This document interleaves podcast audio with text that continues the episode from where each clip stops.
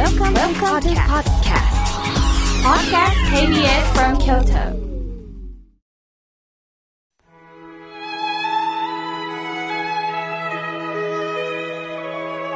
改めまして、僧侶の河村明慶です。今日の法話のテーマは、切る心についてお話しします。もっと詳しく言えば、裁く心です。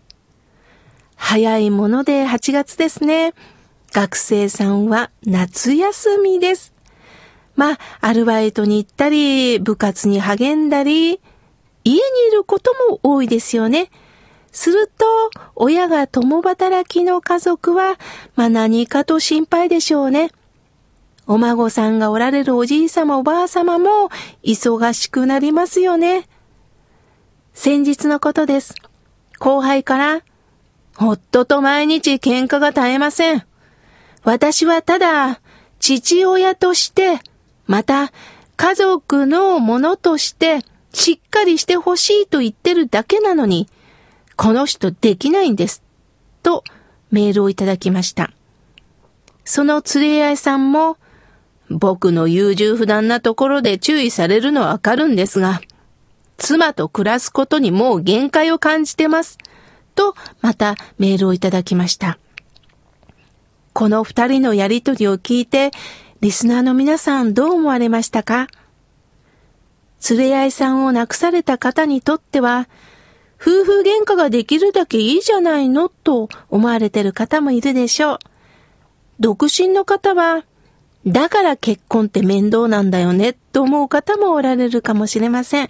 逆に、喧嘩できる相手が欲しいという方もおられるでしょう。人生経験の長い方だったら、どちらもどちら、上手に付き合ったらいいのにね、という方もおられるでしょう。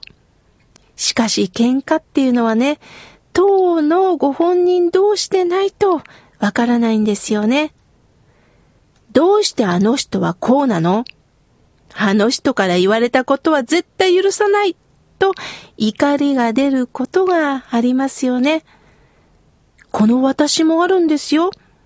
いつも心穏やかに過ごしてるわけではないんです。私たちには価値観というのがあります。これを心の物差しと言います。私のことを理解してくれたり、守ってくれる人、私の言うことを聞いてくれる人と接すると、心は穏やかになります。逆に、私の言うことを聞かない人、迷惑をかける人、批判でもしようもんなら許せません。この人は私にとってどういう人なのかを私たちは見極めながら生きています。誰かに注意をされると違うと反発をしますよね。そしてさらに心の中にあるハサミを出してバシッと相手との関係を切ろうとします。なぜなら切る。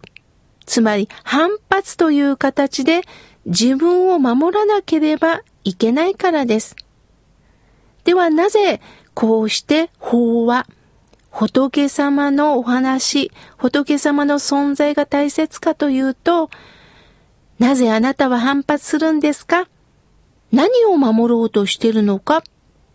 それは自分の弱さを認めない。自分の弱さを固めようとしていませんか？って実は教えてくれるんです。私たちは反発もします。言い訳もします。しかし仏さんはちょんちょんと肩を叩いて、それでいいの？相手が嫌いだったらパシッと切って本当にいいのかな？と問いかけてくださるんです。ある新州大谷屋の僧侶がね、こういうことをおっしゃいました。本当の主体性、まあ、つまり私ということですよね。本当の私は、うずくまってしまうような弱さの中に息づいてるんだよ。つまり、うずくまってしまうような弱さの中に私たちは生きてるんです。そして本当の自分を見せないように見せないようにして、うずくまって頑固になって、相手にの顔を見ないようにしてます。だからこそ、そこに本当のあなたというものが出てるんですよ。人間の弱さを限りなく尊ぶ眼差しがあるんだ。その眼差しが阿弥陀さんなんです。私たちはその弱さを見せようとしないとなると、ただ関係を切ることしか考えられなくなります。来ないで。もう私は一人で生きていく。もう構わないでっていうのもそうですよね。人間は嫌なことがあると、やはり相手との関係を切ることを考えます。ある時には逃げたくもなります。これは私にだってあります。人に注意されたり嫌なこと言われるとね、その場には入れなくなるんです。そして誰か私のことを構ってくれる人、私のことをフォローしてくれる人っていないかなそういう人を探し求めます。だから人間はね、弱いんです。強くなんかない。いつだって凹むんです。しかし、どれほど自分の中に持つ弱さや悲しみを消そうとしても、相手を切ってやろうと思っても、何にも解決しません。このことをしっかり受け止めてくるか、受け止められないかで変わってきます。私もね、逃げたくなった時に、逃げて解決する？河村明家、ここで背中向けて何の解決になる？そうやって言い聞かせてます。皆さん、改めて家庭とは何でしょうね？それは私がいることのできる場のことです。場所の場です。家庭ってね、ただの建物の中にいるんではないんですよ。私がいることのできる、いる場所なんです。だから、居場所って言います。喧嘩しても、いつでも帰ってこれる場です。嘘をついても、ごめんといつでも言える場です。